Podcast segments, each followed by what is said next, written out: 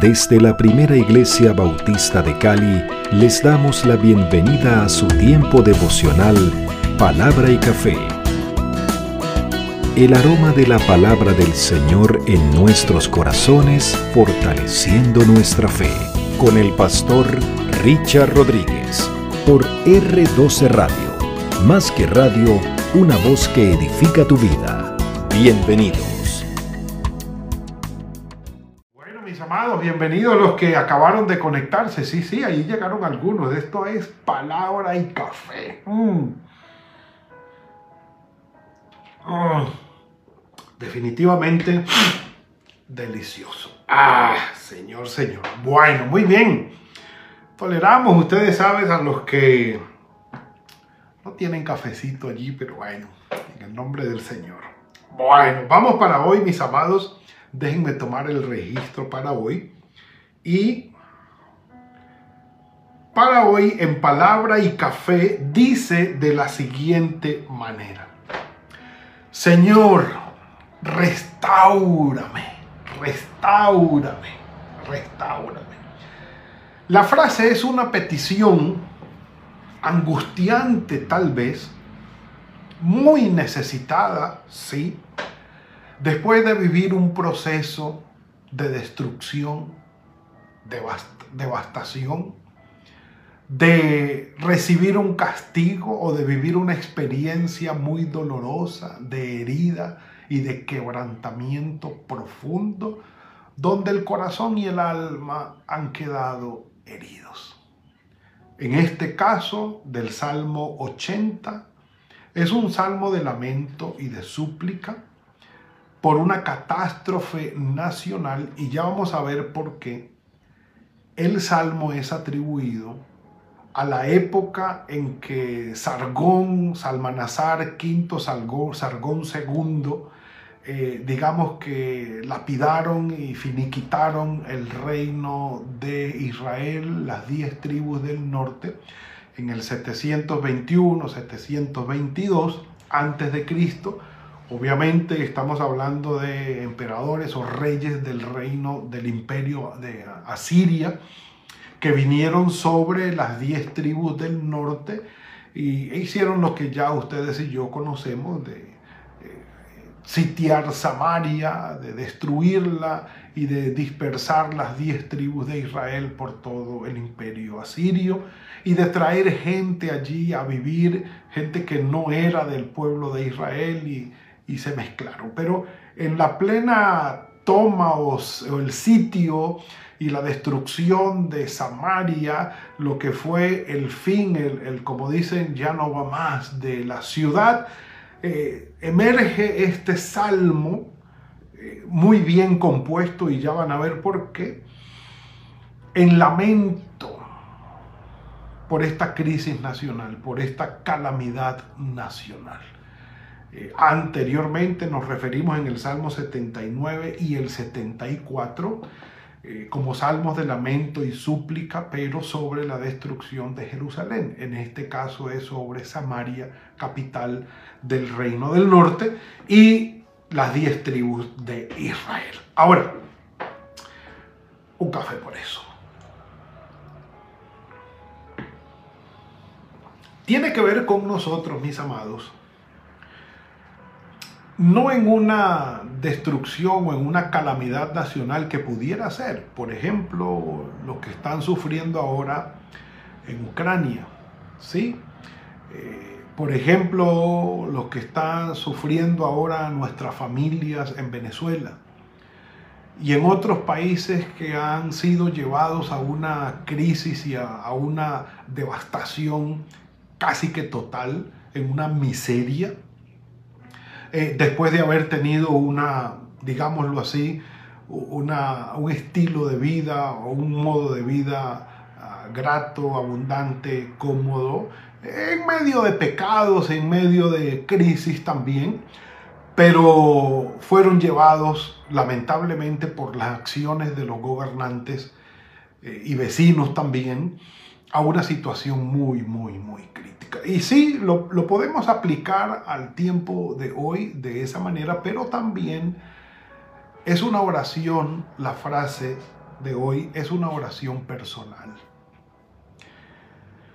No es extraño, mis amados, que nuestras vidas hayan sido quebrantadas, hayan sido heridas, rotas, en tiempos pasados o no hace mucho tiempo, por algunas experiencias que no esperábamos, por algunas situaciones eh, imprevistas, dañinas, que nos golpearon y nos hirieron y dañaron nuestro corazón, dañaron nuestra alma y han traído sobre nosotros unas consecuencias bastante dañinas y, tóxicas, por así decirlo, de tristeza, de amargura tal vez, de quebranto, de llanto, de dolor, y tal vez no lo hayamos podido superar.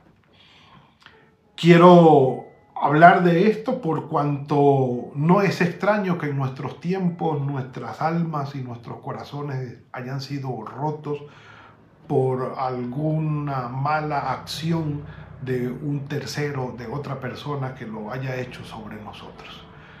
Eh, estamos hablando desde abandonos hasta eh, abusos eh, sexuales, abusos de autoridad, abusos de cualquier otro tipo daños físicos, daños emocionales y morales que hayan quedado sobre nosotros y hayan roto nuestros corazones, hayan herido nuestros corazones y quebrantado nuestras almas.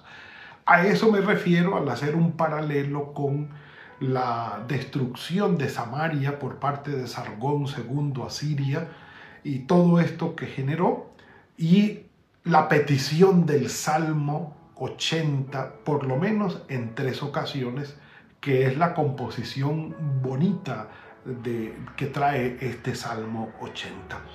De manera, mis amados, que fue algo muy natural pensar en restauración, súplica por la restauración, así se titula el Salmo en mi versión, y pensar en la restauración de nuestros corazones quebrantados.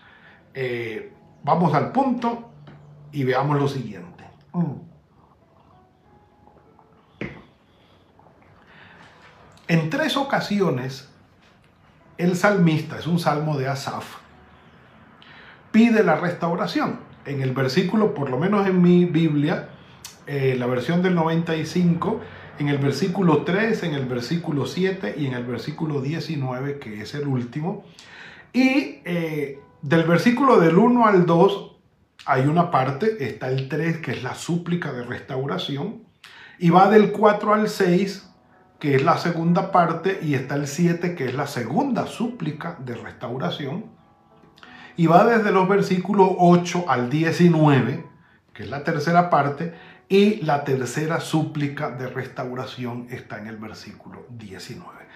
De manera que es la estructura del salmo, pero, pero muy diferente a todo lo demás, del 1 al 3 dice, bueno, sobre lirios es muy probable una melodía que existiera, que se tocaba igual, eh, la melodía de este salmo a la canción Lirios, muy probablemente. Estamos hablando de los datos técnicos que aparecen allí al inicio. Versículo 1, pastor de Israel es escucha. Tú que pastoreas como ovejas a José, José, y tú que estás entre querubines, resplandece, despierta tu poder delante de Efraín, Benjamín y Manasés y ven a salvarnos. Excepto por Benjamín, todas las demás tribus se consideran las tribus del norte. Y digo excepto por Benjamín porque una parte de la tribu de Benjamín se adhirió a Judá para ser del sur. Pero normalmente era tenida Benjamín como parte de las diez tribus del el norte. Así que a ellos les llamaban Efraín. Por, eh, por Manasés, por Efraín y Manasés, Estamos hablando de los hijos de José que fueron los que compusieron o los que dirigieron en la parte del liderazgo a las diez tribus del norte. Ahora, el punto aquí es pastor de Israel. Empieza el salmista evocando esa característica, esa esencia pastoril de nuestro Padre Celestial. Tú que cuidas, tú eres el cuidador, tú eres el alimentador, tú eres el disciplinador, Tú eres el que trae confianza y tranquilidad a tu pueblo. Tú eres el que cuidas y resguardas eh, eh, como una bendición a tu pueblo. Tú eres nuestro pastor.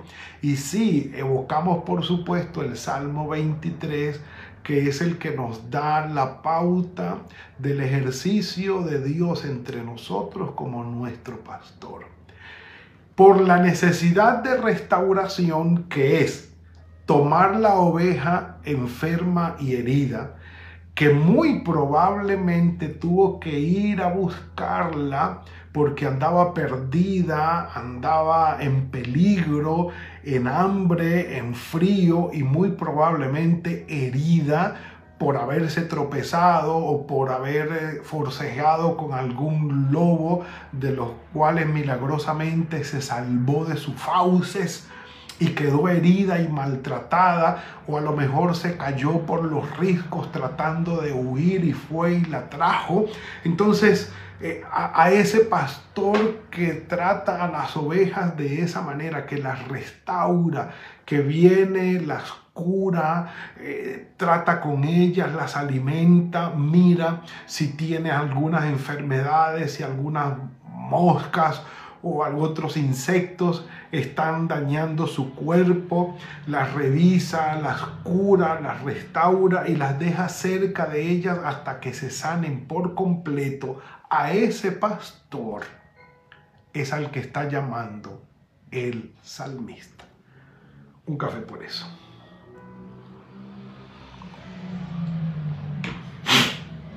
Sí, Señor. Sí, Señor. Restauranos, Dios, y haz resplandecer tu rostro y seremos salvos. Versículo 3. Primer llamado a la restauración de una manera directa. Elohim es el nombre que se utiliza allí para Dios. Elohim es el nombre que se utiliza Elohim, Dios Todopoderoso, Y cuando habla de haz resplandecer tu rostro, eh, puede decir muéstranos tu bondad, cambia nuestra triste situación, eh, muéstranos tu misericordia, manifiesta tu poder, ven a salvarnos. Estoy leyendo varias versiones por aquí haz que tu rostro brille sobre nosotros, todavía sigue siendo muy eh, figurativo el, el, término, la frase, derrama sobre nosotros tu mirada o haz resplandecer tu rostro, míranos con buenos ojos eh, y haz resplandecer tu rostro sobre nosotros o que tu bondad esté sobre nuestras vidas. Haznos bien porque te necesitamos. Es lo que pide el salmista cuando dice, haz resplandecer tu rostro, que está por supuesto también en la bendición sacerdotal en números, ¿sí? Eh, que el Señor te bendiga, que haga resplandecer tu rostro sobre ti y tenga de ti misericordia. Es decir, que el Señor cuando te mire sonría y te, te mire con bondad y haga algo bueno sobre ti. Ven, Señor, restauranos, haz resplandecer tu rostro y seremos salvos. El Yashibenu que aparece allí, ¿sí? Hasibenu, Hashibenu, realmente Hashibenu es restauranos. Es decir, Estamos quebrados, estamos rotos, estamos heridos, hemos sido quebrantados, hemos sido dañados y tú eres el único que puede restaurar nuestra vida al punto de llevarla al mismo estado que teníamos cuando estábamos, cuando éramos antes de la herida o de la, del quebrantamiento o mejor aún. Y dejarnos en mejor estado aún. Tú eres el único, Señor, que puedes traernos esta bendición, nadie más. Señor Dios de los ejércitos, ¿hasta cuándo mostrarás tu indignación contra la oración de tu pueblo, le diste a comer pan de lágrimas. Yo no sé si usted alguna vez ha comido llorando. Un café por eso.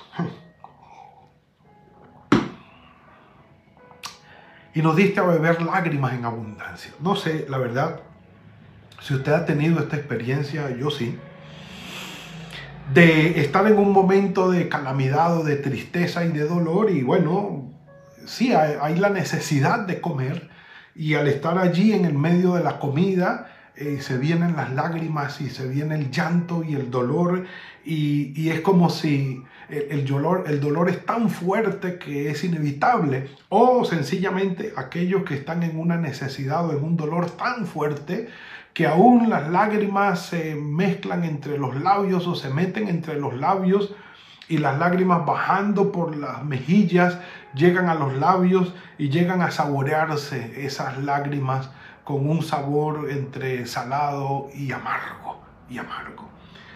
Es una figura muy diciente la que pone aquí el salmista al decir nos diste a comer pan de lágrimas y a beber lágrimas en abundancia.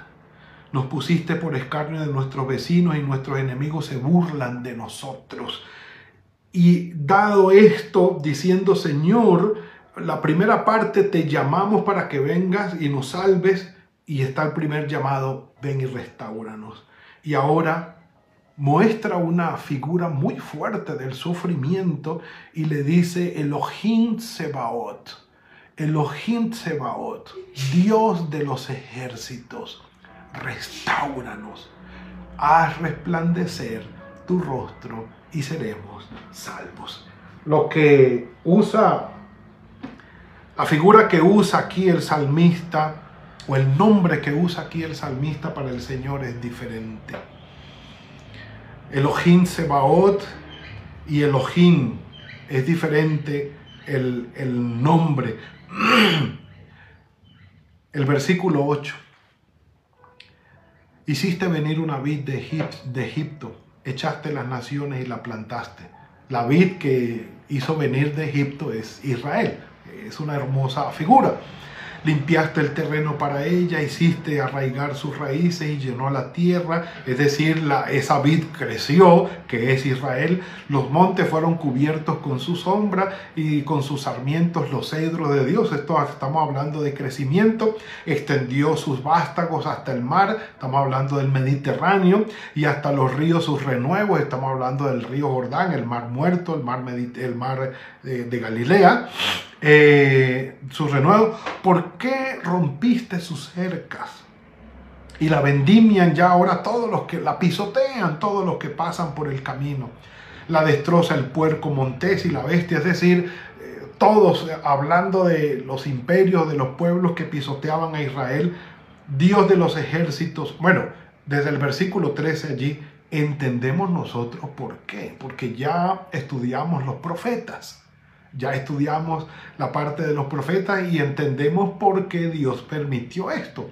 Pero ya en pleno sufrimiento viene la pregunta. Y ahora Dios de los ejércitos vuelve ahora, mira desde el cielo, considera y visita esta viña que es tuya. Ya no es la figura del cordero o de la oveja que necesita ser cuidada, sino de la viña con el viñador, con el plantador o con el labrador, cuya viña que ha sido descuidada necesita ser restaurada. La figura es diferente. La intención o el propósito es exactamente el mismo. Vuelve ahora. La planta que plantó tu diestra y el renuevo que para ti afirmaste, quemada a fuego está asolada, perezcan por la reprensión de tu rostro, sea tu mano sobre el varón de tu diestra y sobre el hijo del hombre que para ti afirmaste. Hablando de todos los que eh, llegaron a establecerse allí como pueblo, sea tu mano sobre él, sobre ese varón que afirmaste para ti. Así no nos apartaremos de ti. Vida nos darás e invocaremos tu nombre. Y termina el versículo 19 con el Yahvé, el tetragramatón, Señor Dios de los ejércitos. Señor Dios de los ejércitos. Adonai Elohim Sebaot. Dios de los ejércitos, restauranos. O Dios de las huestes, como lo traducen algunas versiones. Haz resplandecer tu rostro y seremos salvos. Restauranos, restauranos. Mis amados, ah, si tuviéramos que contar la cantidad de heridas que hay en nuestras vidas, tiempo faltaría. Pero quiero decirles, mis amados, que en Dios, en nuestro Señor, Elohim Sebaot, nuestro Señor y Dios, Adonai Elohim Sebaot, nuestro Dios de los ejércitos, el Padre poderoso que está por encima y gobierna las huestes celestiales y todo el poderío en cuanto a ejército se habla de la humanidad. El Señor que está por encima en poder. El pastor, el labrador, el que está por encima de los ejércitos. Cualquiera de las figuras que quieras usar nuestro Padre es capaz de restaurar nuestras vidas. Es capaz de restaurar tu vida y hacerla nueva, de restaurar mi vida y hacerla nueva. ¿Cómo fuimos heridos? Desde la niñez podemos hacer memoria. Quienes guardan memorias de daños que recibieron desde su niñez, desde su temprana adolescencia, y que todavía se resiente, o heridas que han sido, que han recibido, ahora último, ya de grandes también, insultos, personas que quebrantaron nuestra confianza, que nos dañaron, que nos hirieron en el corazón. El perdón es el primer paso para la restauración. El arrepentimiento es el otro paso para la restauración. Pero estar en las manos del Señor es saber que Él es nuestro pastor, que Él es el viñador, el labrador y nosotros somos su vid, pero también que Él es el Dios de los ejércitos, que tiene todo el poder para poner su mano en nosotros, confortar nuestras almas, traernos paz, gozo, consuelo, pero también hacernos nuevos, traer restauración. Mis amados, Pongamos nuestras vidas en las manos del Señor, pidamos su restauración y lleguemos ante Él con cada circunstancia en las cuales hemos sido heridos, quebrantados o dañados, y que Él tenga misericordia de nosotros. Padre, gracias por esta palabra que nos has entregado hoy. Ayúdanos, Señor hay muchas frustraciones que han llegado a nuestros corazones, de diversas fuentes, Señor, solo tú las conoces, con todo y los resultados que han generado en nosotros. Padre, queremos perdonar, ayúdanos a hacerlo, muéstranos el camino para hacerlo, perdonar a quienes debemos perdonar por las heridas que nos infligieron, Señor, te lo rogamos. Pero también te pedimos perdón si en algún momento hemos herido a alguien o hemos dañado a alguien. Perdónanos, Señor. Y que pueda haber esa reconciliación, esa restauración que solamente puede venir de tu mano. Así como las diez tribus de Israel fueron delante de ti con este salmo de Asaf para pedir esa restauración tuya, hoy lo hacemos nuestro, Señor. Y pedimos que nuestras vidas y nuestros corazones sean restaurados. Ayúdanos, Señor. Y que podamos también ser agentes de restauración para aquellos que sufren. Guíanos en esto, te lo rogamos. En tus manos estamos. Gracias por perdonar nuestros pecados, por limpiar nuestras almas, por hacernos nuevas criaturas, como lo dice tu palabra. Sigue haciendo tu obra en nosotros, te lo rogamos. En Cristo Jesús. Amén y amén. Mis amados, ha sido todo por hoy. Que el Señor los bendiga y los guarde. Hoy, hoy, hoy, hoy tendremos, no, olviden, eh, nuestro tiempo de estudio bíblico y oración en el templo, los que puedan estar allí. Vamos a estar reunidos, por favor. Y los que no pueden conectarse, por supuesto, para participar. No hemos podido resolver todavía lo de la participación de la oración por, eh, en, línea, ahí en la plataforma, pero eh, sí queremos eh, pedirles que tengan su tiempo de oración en casa. Si el Señor así lo permite, nos veremos mañana a las 7 de la mañana. Mm. Mm con otro tiempo de palabra y café. Que tengan muy buen día, que el Señor los bendiga y los guarde.